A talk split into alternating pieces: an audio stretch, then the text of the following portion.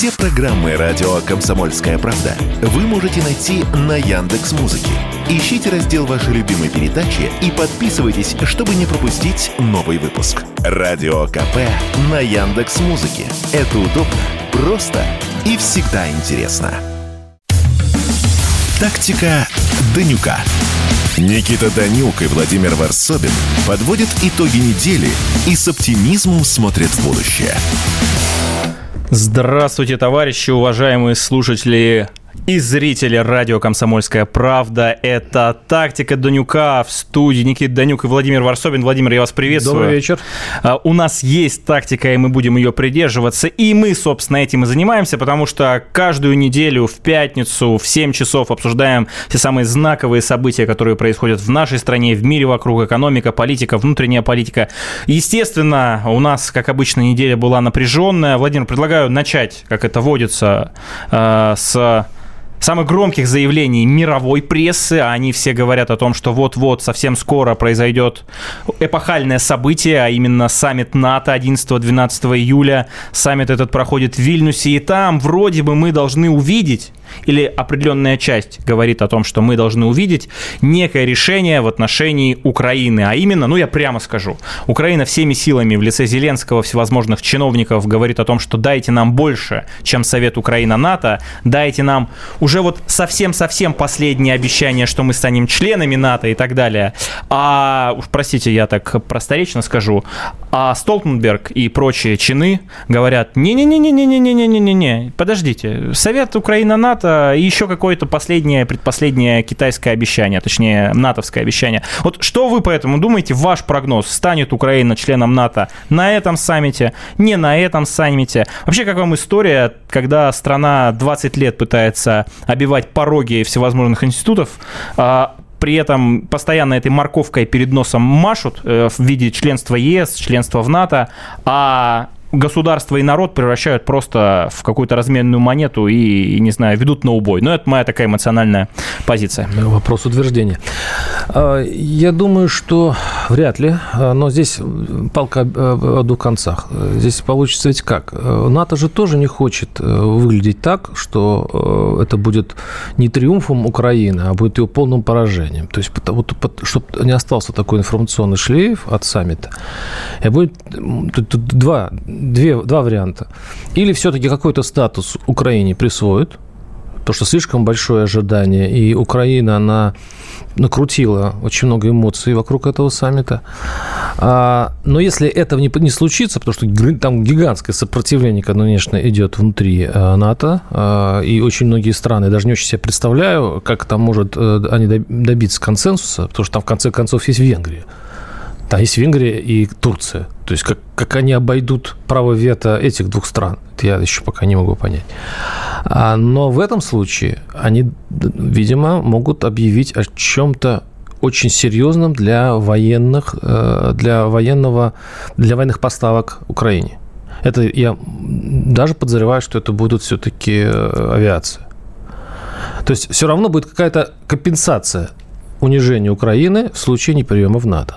Какое верное замечание. То есть вот этот процесс растянутый по времени, когда обещание, обещание, воюйте с русскими, будем отправлять вам технику, кредиты, только используйте ваше население в качестве тарана. Это действительно вот, э, и при этом не давая конкретного решения по вступлению Украины в НАТО, ну вот эмоционально, по-человечески, Владимир, вы блестяще подметили, это унижение.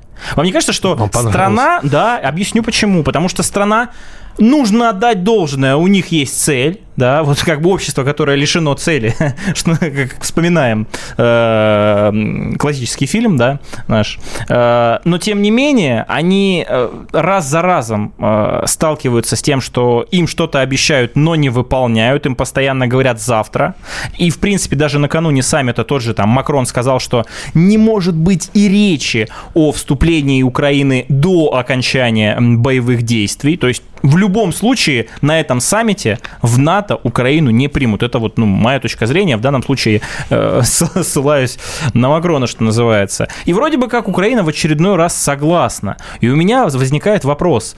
Ну вот э, очень часто многие там политологи, культурологи, социологи говорят, что вот в российском обществе есть вопрос на запрос на то, чтобы ты чувствовал, что с твоей страной и тобой, как частичкой да, российского общества, считались. После вот этих 90-х годов э, унижения, ну, глобального я имею в виду, да, для кого-то, конечно, наоборот, это был величайший подъем, но сейчас не об этом.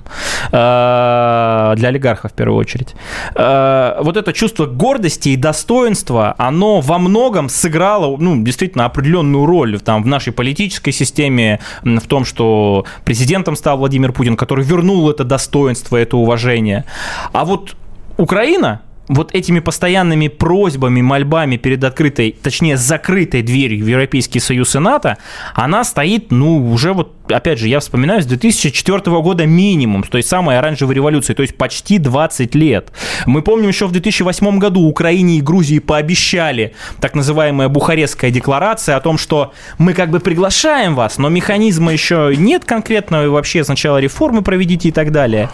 И вот общество и государство, которое еще там сохраняется, до сих пор этой морковкой кормят. У меня вопрос, опять же, вот, Владимир, вы поездили по разным странам, по постсоветскому пространству.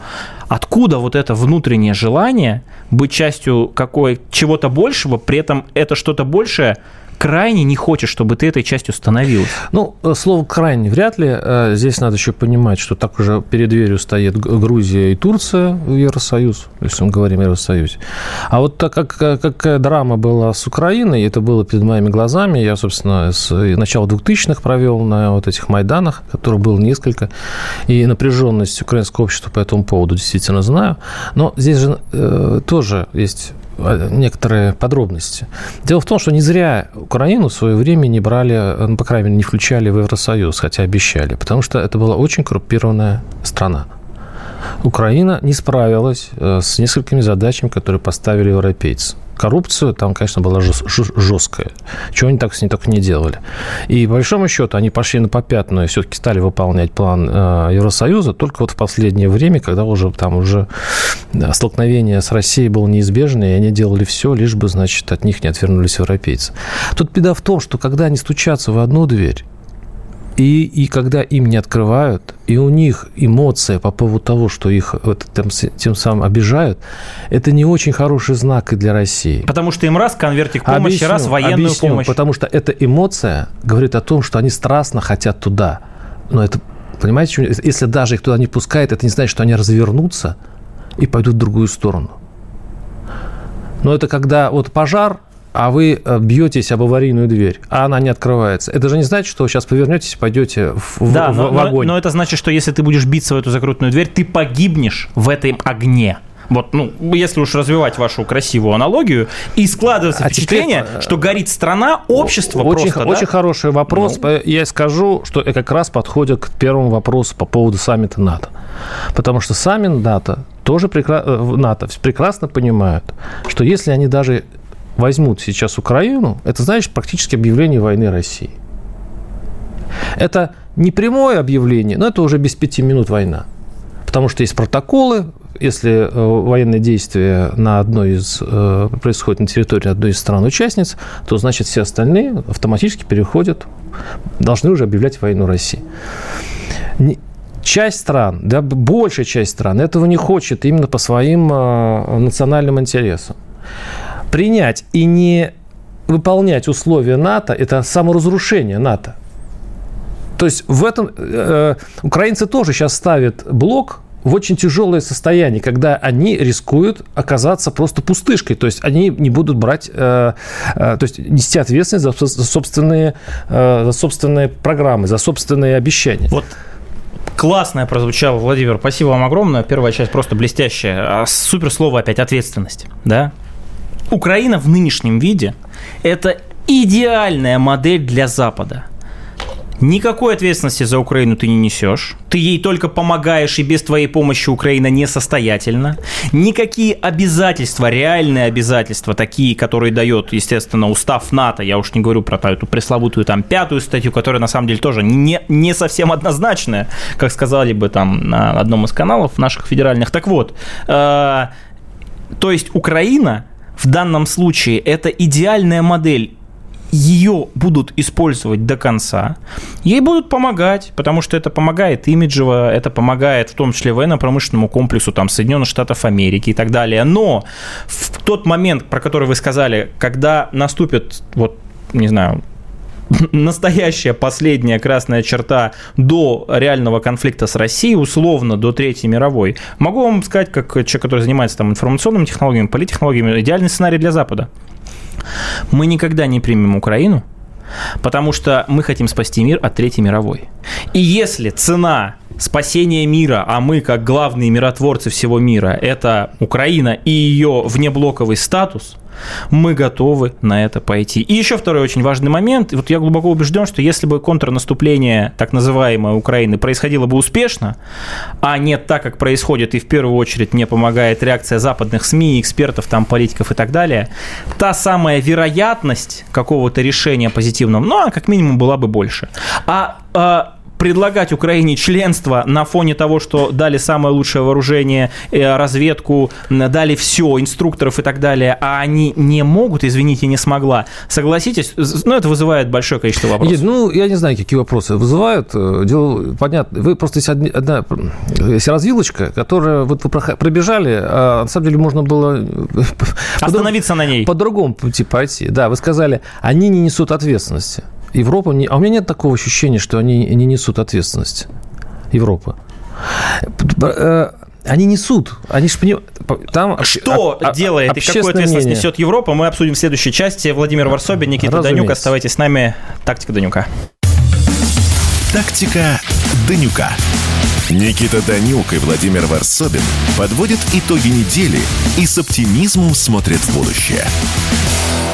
Радио «Комсомольская правда», тактика Данюка, Владимир Варсобин в студии, Никита Данюк ему помогает. Владимир, Почему все-таки у Европы есть ответственность? Я у так них, и не понял. У них есть ответственность, потому что сама система Европы предполагает а, ориентировку на общественное мнение. Общественное мнение все-таки пока на данную минуту за Украину.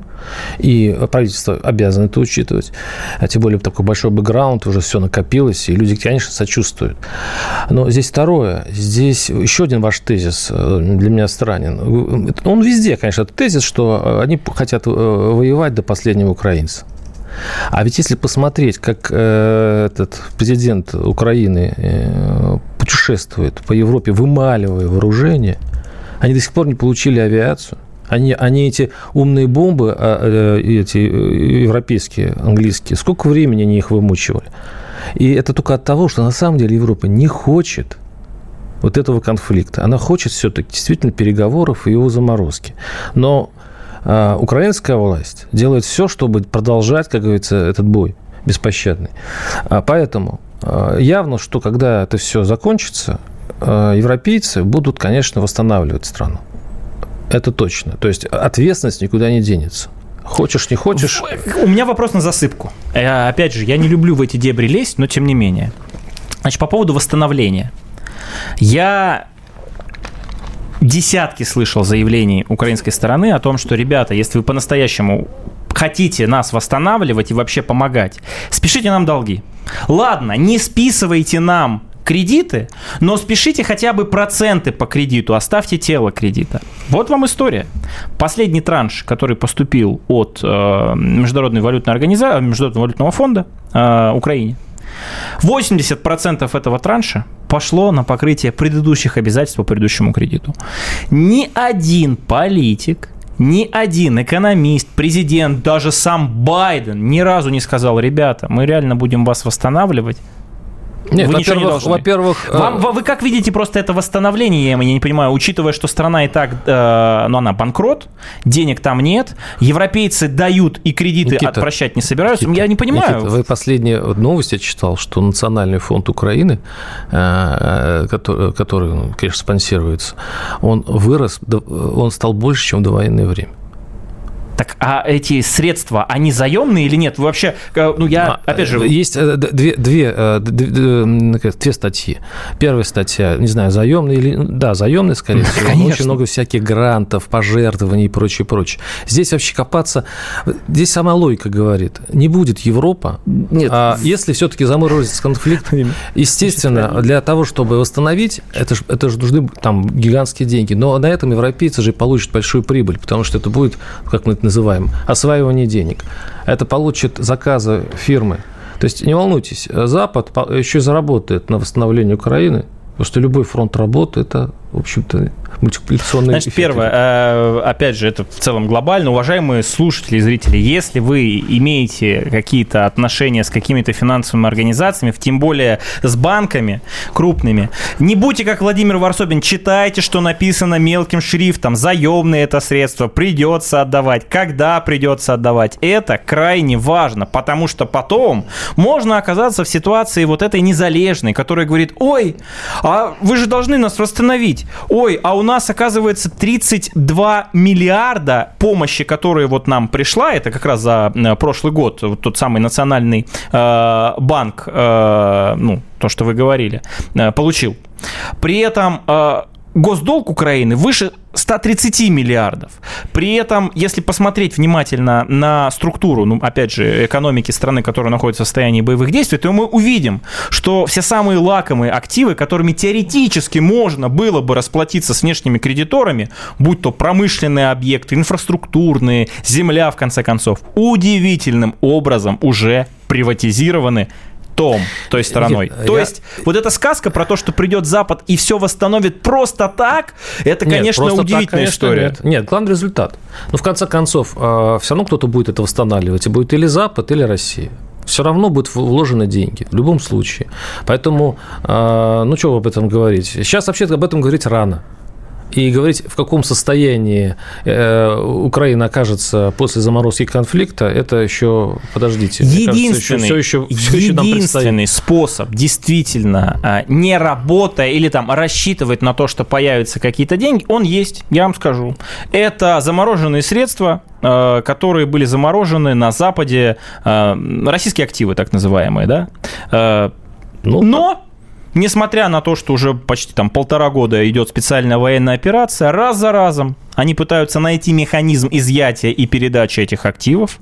Раз за разом они говорят, механизма нет, просто банальное воровство. То есть даже европейцы на это воровство ради Украины, ради себя. Понятно, что сначала Европа там восстановит свои резервы и так а далее. Они было не идут. риторики, что они грабители и прочее. Видите, они полтора года все-таки, они же формалисты и э, такие бюрократы. Они все-таки пытаются это сделать так, что по закону. А все потому, что они тоже не хотят обрушить свою правовую систему из-за одного, а, из одного такого случая. Они хотят, э, чтобы... Это доверие очень много значит для устойчивости государств.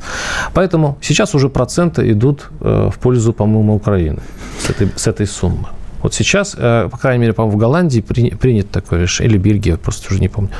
А я думаю, что по этому пути они пойдут. Сначала они э, будут отбирать проценты, э, и в конце концов юридически они все-таки найдут это решение. Может... Не, ну его нет. Они, они юридически они могут найти решение. Мы ничего не нашли, кроме как своровать. Ладно, давайте называть вещи своими именами. Не, не, не, Мы просто так воруем. Точно не это точно не будет. Но это будет так воспринято всем миром, который, кстати, очень внимательно следит за а это, а, тем, а знаете, куда наши так, резервы а, могут знаете, уйти. почему так долго, мне кажется, это решение происходит? Происходит, потому что оно сейчас не нужно. Э, эти деньги потребуются только в том случае, когда будет э, заморозка, когда две стороны встретятся, и э, вот эти, кстати, 300 миллиардов и будут одним из тех карт на переговорном столе, вот. которые, которые будут торговаться. Вот. Поэтому они не хотят пока эти карты чтобы эти карты я остались понял, на да. переговорном столе. Я просто вот, знаете, логику, Владимир, вашу не понимаю. Мне нужно понять только логику. Я сейчас просто конкретные примеры Неужели приведу. я неясно ее выкладывал? У нас есть тактика Данюка, мы ее придерживаемся. А логика Владимира Варсобина, это, видимо, другая передача. Обязательно пригласите меня. Тактика, да, логика, это все-таки разные вещи. Так вот, я и говорю, тактика у нас в наличии, вот, а с логикой я пока не понимаю Владимира. Осторожнее, Никита, осторожнее. Я логику Владимира Варсобина не понимаю. Буду, буду оглядываться. Окей, так вот, э, история простая. Значит, э, деньги на восстановление Никто просто так давать не хочет. Ну, я не видел ни одного заявления, Владимир, и вы не, не сможете мне его показать, что мы, в общем-то, без, без процентов, без кредитов вас э, восстановим. Есть какие-то пустые заявления, что всем миром будем помогать, да, ну это понятно. Второй момент. на глазах всего честного мира, заморо... замораживают по беспределу российские активы. Почему они там оказались? Это другой вопрос, хороший вопрос. Надеюсь, э, что называется, выводы будут сделаны, но сейчас не об этом. разберутся. Не об этом. А, и вот у меня возникает э, диссонанс вот та самая Европа с этими институтами, с верховенством закона, с неприкосновенной частной собственностью, с контрактами, которые должны соблюдаться и так далее, на наших глазах превращается просто, вот я уверен, вам близок этот образ, причем такой неприятный образ, в какого-то беспредельщика, какого-то гопника, который говорит, «А эти бумажки, это все тлен, пыль, что ты мне тут, я тут разморожу, передам, этому понаобещаю. Почему этот образ мне ближе? Ненавистен. А, он, он вам понятен, но он э, точно так же, как и мне, неприятен. И в этих условиях, что мы наблюдаем? Украина вот туда же стучится. Ну, что называется, два сапога пара. Мне кажется, что э, вот в такую Европу, в такой просвещенный Запад, ну, если вот это государство, если оно останется... Вы все утрируете, Никита. У вас нет, у вас нет полутонов. Так и есть. У вас нет полутонов. Нет, оно а мир вообще создан из полутонов. Я Там удивительным образом считаю, что вот в, в, в этом беспределе творящемся мы ведем себя, к сожалению, иногда, как действительно какой-то интеллигентный музыкант или скрипач, сейчас никаких аналогий я политических не провожу, которого вот э, зажали, и он до сих пор вот по вот этим интеллигентным каким так его воспитали, пытается действовать, в то время как вот те, кто на тебя нападает, уже перешли на полный беспредел. У нас Медведев говорил про э, пиратство. Вообще я не увидел, как мы там пиратим, я не знаю, фильмы, софт до сих пор. А какой беспредел вы говорите? За... Вот мне хочется понять, на, на, на что отвечать. Вы по поводу заморозки 300 миллиардов поговорили. То есть они все-таки ищут законные Хорошо, второй, хотите второй пример ну, приведу? Какой, какой пример? огромное количество компаний, так. которые взяли на себя обязательства не у российского государства, а у русских э, и российских граждан автопром возьмем, возьмем э, электронику, возьмем даже э, какие-то IT-истории. И в какой-то момент они сказали, извините, у нас политическое решение, нам дядечки сверху сказали с русскими больше не работать. Да, мы подписывали контракты, где нам нельзя это делать. Да, мы подписывали контракты, где выплачиваются за это неустойки, но мы ничего этого делать не будем, извините. Это все больше не считается. Вы спросите вот наших людей, которые я сейчас условно говорю, э, э, что-то приобрели в конце концов, да, за Запада с гарантией, а им говорят, никакой гарантии нет. Никита, Вы а себя давайте, плохо ведете. а давайте вспомним 2000, а, ну и 2008 можно вспомнить, еще, ну, нашу а, а, антироссийскую, антигрузинскую историю, когда во время напряженных отношений с Тбилиси да, закрывали... во время атаки не, военной не, э, Грузии до, на Абхазию не, не, и Южную до, Осетию. До, до, до этого. Они собирались это делать, да? Нет, там было как раз, э, ну, это было еще в начале нулевых, когда с Саакашвили очень сильно поссорились, поняли, что Грузия прямым ходом идет в западный мир, и э, там был такой случай, что закрывали казино. Э, с этого, кстати, все начали. А преследовали... Э, ну, Грузинских ворон в законе. Это я помню. И бизнесменов. И, То есть и иногда это рушились, одно и то же. Даже рушились и договоры, и связь. Это нормальная мировая практика. Окей, нормальная мировая, когда мировая практика. Сто, когда страны разбираются на бизнесе. Тактика на бизнесе. Данюка, Владимир Варсобин, Никита Данюк, Комсомолка. Оставайтесь с нами на радио «Комсомольская правда». Тактика Данюка. Никита Данюк и Владимир Варсобин подводят итоги недели и с оптимизмом смотрят в будущее. Радио «Комсомольская правда», тактика Данюка. Владимир Варсобин в студии, Никита Данюк ему помогает. Владимир, Почему все-таки у Европы есть ответственность? У Я них, так и не понял. У них есть ответственность, потому что сама система Европы предполагает а, ориентировку на общественное мнение. Общественное мнение все-таки пока на данную минуту за Украину. И правительство обязано это учитывать. А тем более такой большой бэкграунд, уже все накопилось, и люди, конечно, сочувствуют. Но здесь второе. Здесь еще один ваш тезис э, для меня странен. Он везде, конечно, этот тезис, что они хотят э, воевать до последнего украинца. А ведь если посмотреть, как э, этот президент Украины э, путешествует по Европе, вымаливая вооружение, они до сих пор не получили авиацию. Они, они эти умные бомбы, а, э, эти европейские, английские, сколько времени они их вымучивали. И это только от того, что на самом деле Европа не хочет вот этого конфликта. Она хочет все-таки действительно переговоров и его заморозки. Но украинская власть делает все, чтобы продолжать, как говорится, этот бой беспощадный. А, поэтому а, явно, что когда это все закончится, европейцы будут, конечно, восстанавливать страну. Это точно. То есть ответственность никуда не денется. Хочешь, не хочешь. У меня вопрос на засыпку. Э, опять же, я не люблю в эти дебри лезть, но тем не менее. Значит, по поводу восстановления. Я десятки слышал заявлений украинской стороны о том, что, ребята, если вы по-настоящему хотите нас восстанавливать и вообще помогать, спешите нам долги.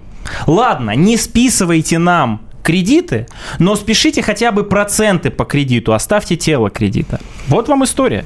Последний транш, который поступил от э, Международной валютной организации, Международного валютного фонда э, Украине, 80% этого транша пошло на покрытие предыдущих обязательств по предыдущему кредиту.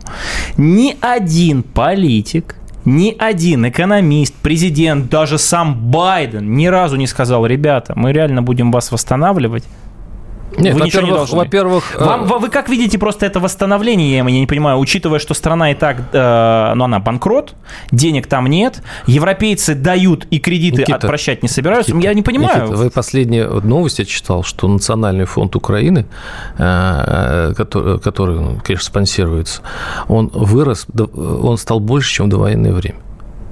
Так, а эти средства, они заемные или нет? Вы вообще, э, ну я, а, опять же... Есть э, две, две, э, две, две статьи. Первая статья, не знаю, заемные или... Да, заемные, скорее всего. Конечно. Очень много всяких грантов, пожертвований и прочее, прочее. Здесь вообще копаться... Здесь сама логика говорит. Не будет Европа. Нет. А если все-таки заморозится конфликт, естественно, для того, чтобы восстановить, это же это ж нужны там гигантские деньги. Но на этом европейцы же получат большую прибыль, потому что это будет, как мы это называем, осваивание денег. Это получит заказы фирмы.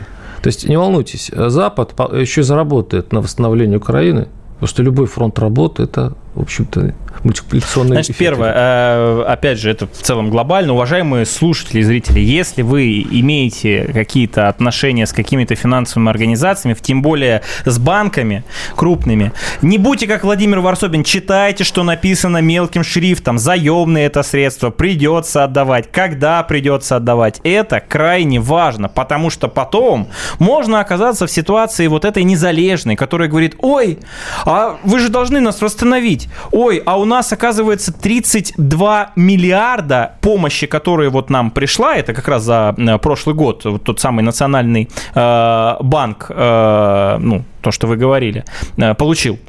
При этом э, госдолг Украины выше 130 миллиардов. При этом, если посмотреть внимательно на структуру, ну, опять же, экономики страны, которая находится в состоянии боевых действий, то мы увидим, что все самые лакомые активы, которыми теоретически можно было бы расплатиться с внешними кредиторами, будь то промышленные объекты, инфраструктурные, земля, в конце концов, удивительным образом уже приватизированы том, той стороной. Нет, то я... есть вот эта сказка про то, что придет Запад и все восстановит просто так, это, нет, конечно, удивительная так, конечно, история. Нет. нет, главный результат. Но в конце концов, э, все равно кто-то будет это восстанавливать, и будет или Запад, или Россия все равно будут вложены деньги, в любом случае. Поэтому, э, ну, что об этом говорить? Сейчас вообще об этом говорить рано.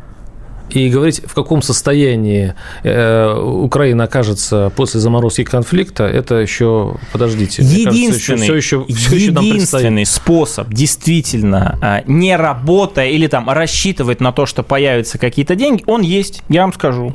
Это замороженные средства, э, которые были заморожены на Западе, э, российские активы так называемые, да, ну, но Несмотря на то, что уже почти там полтора года идет специальная военная операция, раз за разом они пытаются найти механизм изъятия и передачи этих активов.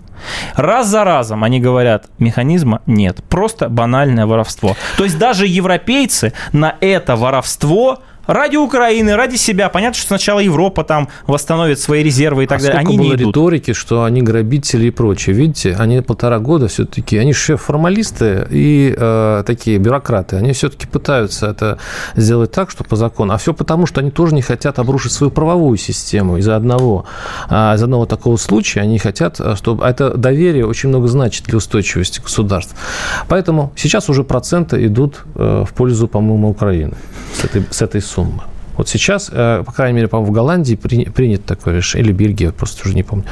А я думаю, что по этому пути они пойдут. Сначала они э, будут отбирать проценты, э, и в конце концов юридически они все-таки найдут это решение. Может... Не, ну его нет. Они, они юридически они могут найти решение. Мы ничего не нашли, кроме как своровать. Ладно, давайте называть вещи своими именами. Не, не, не, Мы это, просто это воруем. Точно не, это так точно не будет. Но это будет так воспринято всем миром, который, кстати, очень внимательно следит за а, а тем, а знаете, куда наши резервы так, могут знаете, уйти. почему так долго, мне кажется, это решение происходит? Потому что оно сейчас не нужно. Э, эти деньги потребуются только в том случае, когда будет э, заморозка, когда две стороны встретятся, и э, вот эти, кстати, 300 миллиардов и будут одним из тех карт на переговорном столе, вот. которые, которые будут торговаться. Вот. Поэтому они не хотят пока эти карты чтобы эти карты я остались понял, на да. переговорном столе. Я просто, вот знаете, логику, Владимир, вашу не понимаю. Мне нужно понять только логику. Я сейчас просто конкретные примеры Неужели приведу. я неясно ее высказал? У нас есть тактика Данюка, мы ее придерживаемся. А логика Владимира Варсобина, это, видимо, другая передача. Обязательно пригласите меня. Тактика, да, логика – это все-таки разные вещи. Так вот, я и говорю. Тактика у нас в наличии, вот, а с логикой я пока не понимаю Владимира. Осторожнее, Никита, осторожнее. Я логику Владимира Варсобина не понимаю. Буду, буду оглядываться. Окей. Так вот, э, история простая.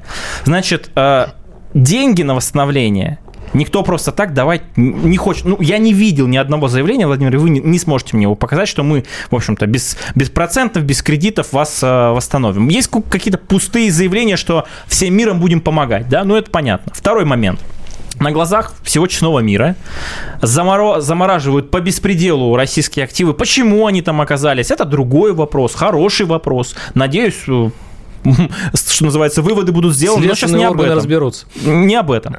А, и вот у меня возникает э, диссонанс. Вот та самая Европа с этими институтами, с верховенством закона, с неприкосновенной частной собственностью, с контрактами, которые должны соблюдаться и так далее, на наших глазах превращается просто, вот я уверен, вам близок этот образ, причем такой неприятный образ, в какого-то беспредельщика, какого-то гопника, который говорит, «А эти бумажки, это все тлен, пыль, что ты мне тут, я тут разморожу, передам, этому понаобещаю. Почему этот образ мне ближе? Ненавистен. А, он, он вам понятен, но он э, точно так же, как и мне, неприятен.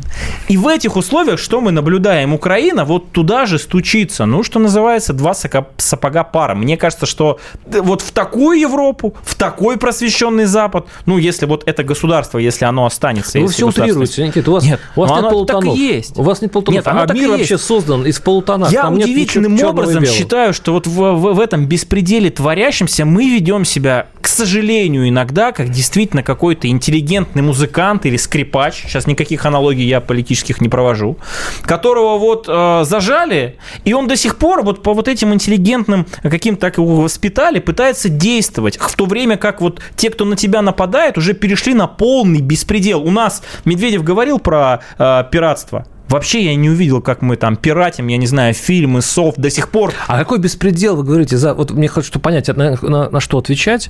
Вы по поводу заморозки 300 миллиардов поговорили. То есть они все-таки ищут законные Хорошо, основания. второй, хотите второй пример приведу? Какой, какой пример? Огромное количество компаний, так. которые взяли на себя обязательства не у российского государства, а у русских э, и российских граждан автопром возьмем, возьмем э, электронику, возьмем даже э, какие-то IT-истории. И в какой-то момент они сказали, извините, у нас политическое решение, нам дядечки сверху сказали с русскими больше не работать. Да, мы подписывали контракты, где нам нельзя это делать. Да, мы подписывали контракты, где выплачиваются за это неустойки, но мы ничего этого делать не будем, извините. Это все больше не считается. Вы спросите э, вот наших людей, которые я сейчас условно говорю, э, э, что-то приобрели в конце концов, да, за Запада с гарантией, а им говорят, никакой гарантии нет. Никита, Вы а себя плохо ведете. А давайте вспомним 2000, а, ну и 2008 можно вспомнить, еще ну, нашу а, антироссийскую, антигрузинскую историю, когда во время напряженных отношений с Тбилиси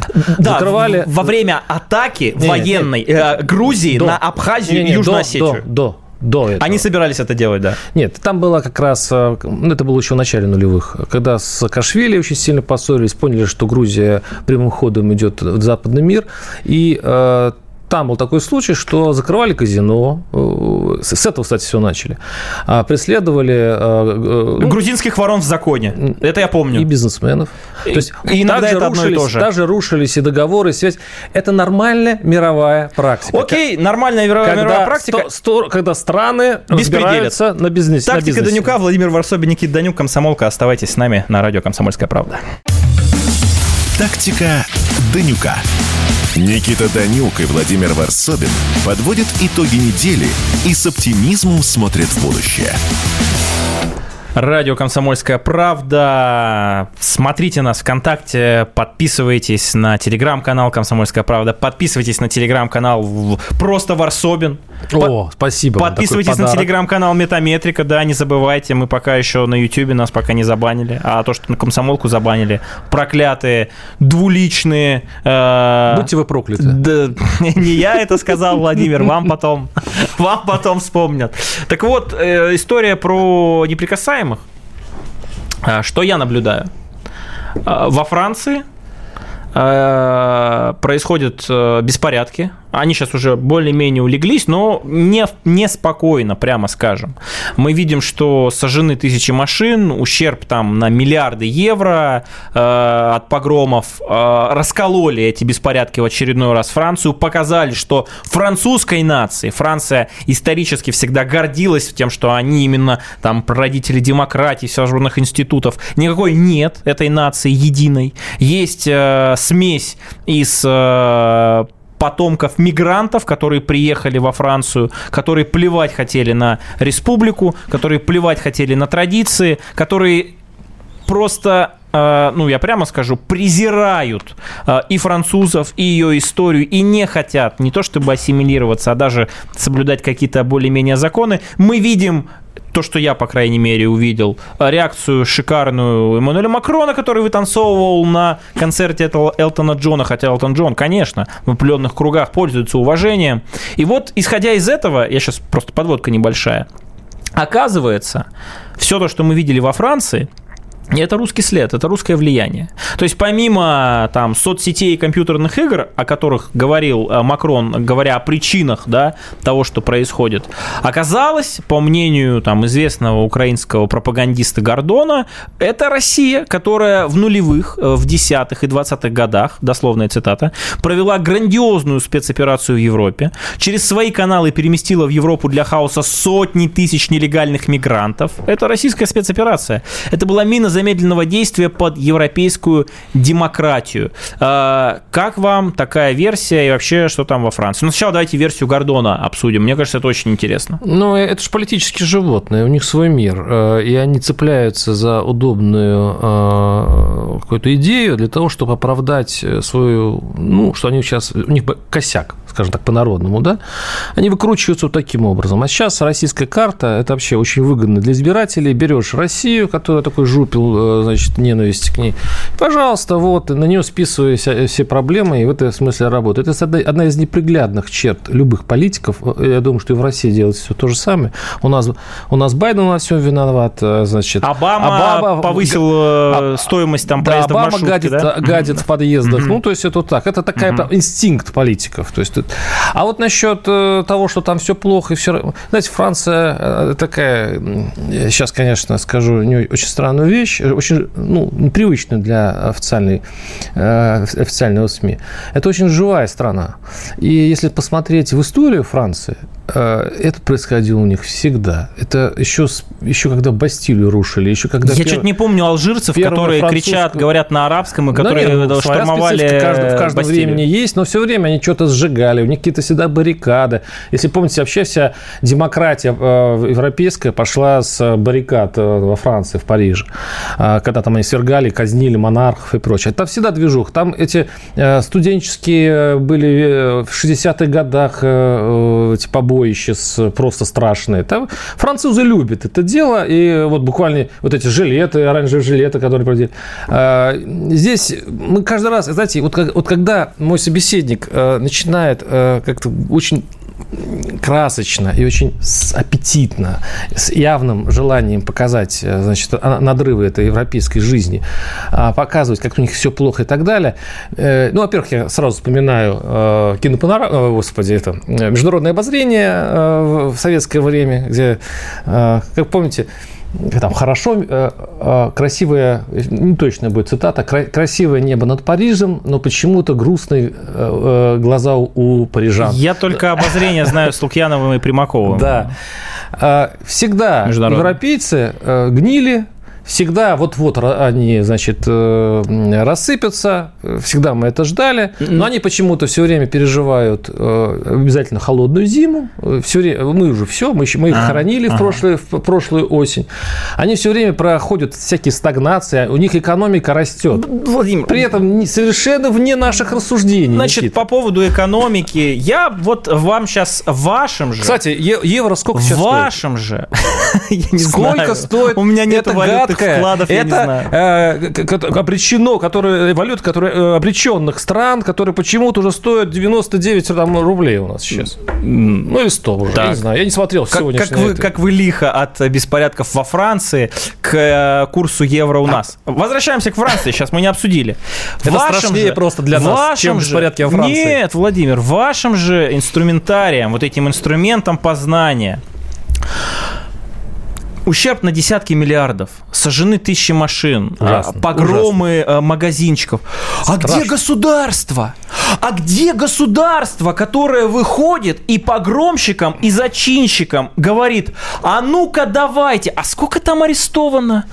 Подождите, 40 человек? Подождите, Десятки городов Франции пылают, огромное количество жертв нападают на полицейских, арестовано 40 человек. Так, стоп, а Эммануэль Макрон, это что, это же сильный президент. А, подожди, он, он занят. Никита, Нет, подождите, Никита, подождите. У нас целая Я, армия мы, шла мы тут, от Ростова мы тут, до Москвы. Вот именно, подождите. там армия шла, а здесь а, а, арабов, Она даже которые... не армия, это была не армия. Вот, вот, это была не армия, вот это было именно. сборище каких-то людей, а которые здесь, шли с фронта а и здесь, хотели зайти в, в Москву. А здесь криминальные этнические группировки, которые беспределят, и что-то с ними никто...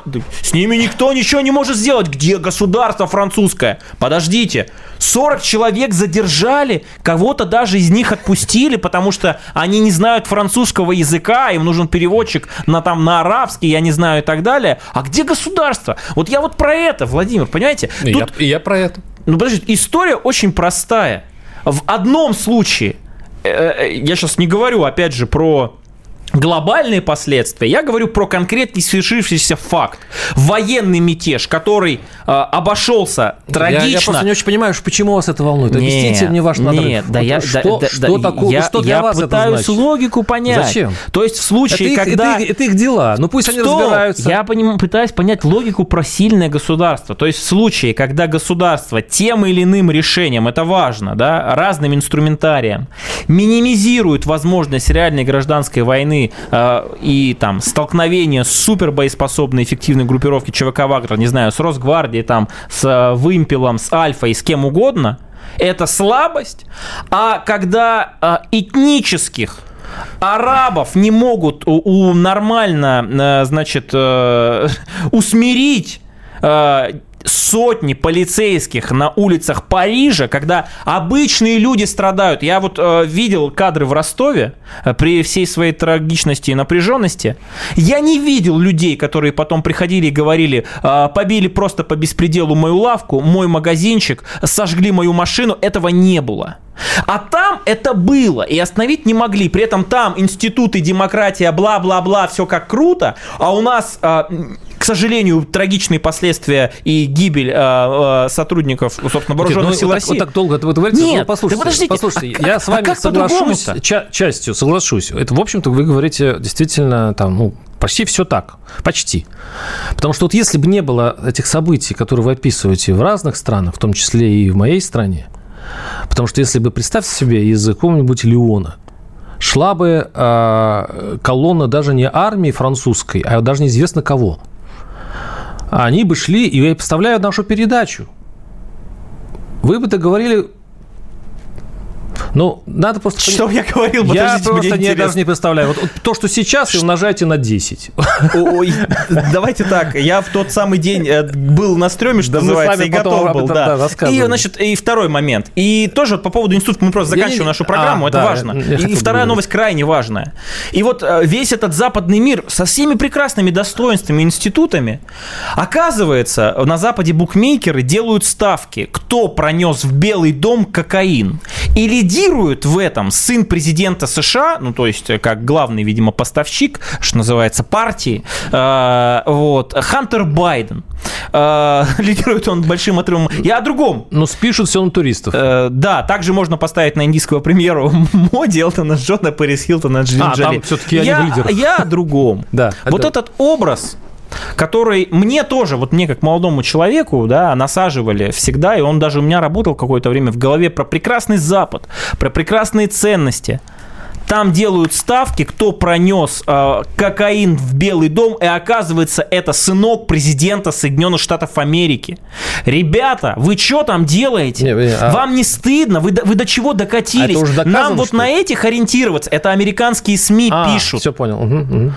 Американские СМИ это пишут. Ну, да, есть ужасно, вопросы, Ужасно. есть вопросы у нас к туалетным кабинкам в Государственной Думе, были когда-то, но уверен, что в Кремле никогда таких бы, э, значит, прогнозов никто никогда не делал. И слава богу, слава богу, что образцы, примеры для подражания у нас На, другие. на мо- на мой комментарий есть время немножко? 20 секунд. 20 а, окей, хорошо, что мы об этом узнали, потому что они не засекретили эту информацию, что странно, потому что в нашей традиции, вообще в в традиции, такой информации вообще не проскочила, если какой-нибудь условной а, гордуме какого-нибудь нашли бы что-нибудь э, в кабинете. Но Вот ничего это- не нашли. Тактика Данюка, Владимир Варсобин, Никит Данюк. Оставайтесь с нами на следующей неделе. Обязательно услышимся. Тактика Данюка. Никита Данюк и Владимир Варсобин подводят итоги недели и с оптимизмом смотрят в будущее.